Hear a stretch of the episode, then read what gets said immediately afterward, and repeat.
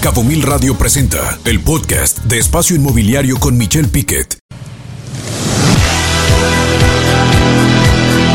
Espacio Inmobiliario con información de valor presenta las noticias del ecosistema inmobiliario con Frida. ¿Qué traes, Así es. ¿Qué traes ahora? Muchas noticias. Traigo dos noticias el día de hoy, las cuales se relacionan muy bien ambas y es importante que tengan de su conocimiento. La primera podemos entender qué es lo que está pasando no solamente aquí en Los Cabos, sino en las zonas turísticas. Es complicado ya comprar casa en destinos turísticos. ¿Qué está pasando?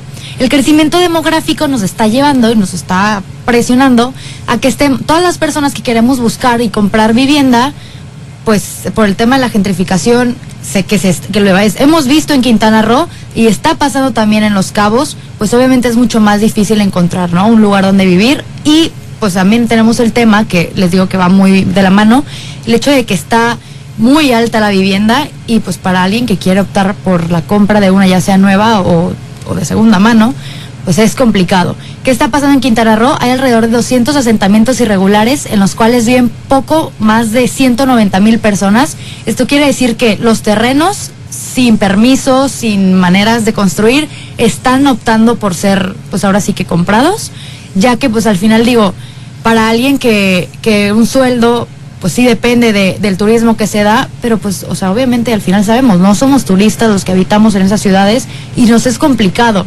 Ahora, si lo contrastamos esto con lo que está sucediendo en Los Cabos, a pesar de que sabemos que somos uno de los destinos más lujosos del país, con gran oferta de hoteles de primera clase y atractivos naturales, esconden también otra realidad en Los Cabos, la cual quienes, como les digo, ya sea la compra o la renta, según los habitantes de Los Cabos, dicen que las rentas no tienen ningún tipo de control, o sea, llegan hasta rebasar los 8 mil pesos mensuales por solamente un cuarto, y hay veces en donde no incluye esto una cocina integrada.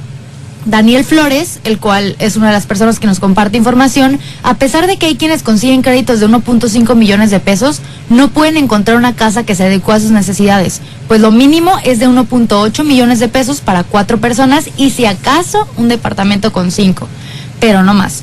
Los terrenos no bajan de 400 mil pesos y las casas de interés social donde no caben más de dos personas están en un millón cien mil pesos.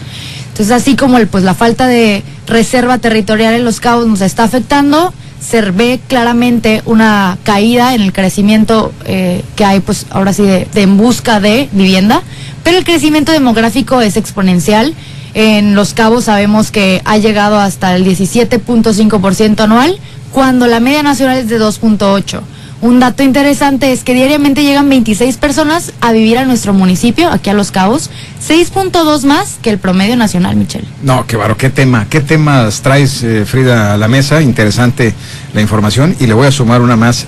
La- el estado que más crece, de acuerdo a datos del economista, en precios de vivienda es Baja California Sur, crece el 18.1%. De esos dos, de ese estado, de Baja California Sur, el nuestro, La Paz creció un 18.3% sus precios, y es usted más que Los Cabos, que creció el 17.7%. Datos del economista. Así es que, información puntual, información de valor para usted, por si le sirve y la puede usar a su favor, por favor, úsela.